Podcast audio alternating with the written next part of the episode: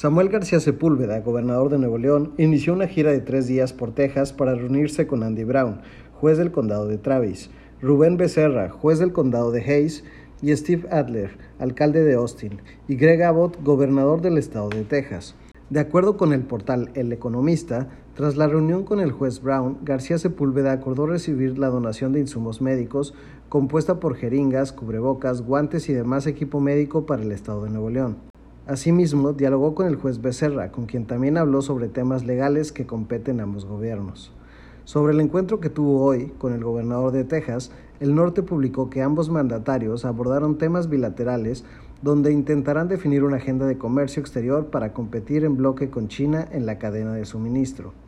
Además, el rotativo reveló que existe un interés por impulsar la aduana Colombia y ofrecer asesorías en tema educativo para la reapertura de las escuelas, con base al modelo tejano. De igual forma, al gobierno de Texas brindó capacitación laboral respecto al TIMEC y en inversiones de gas.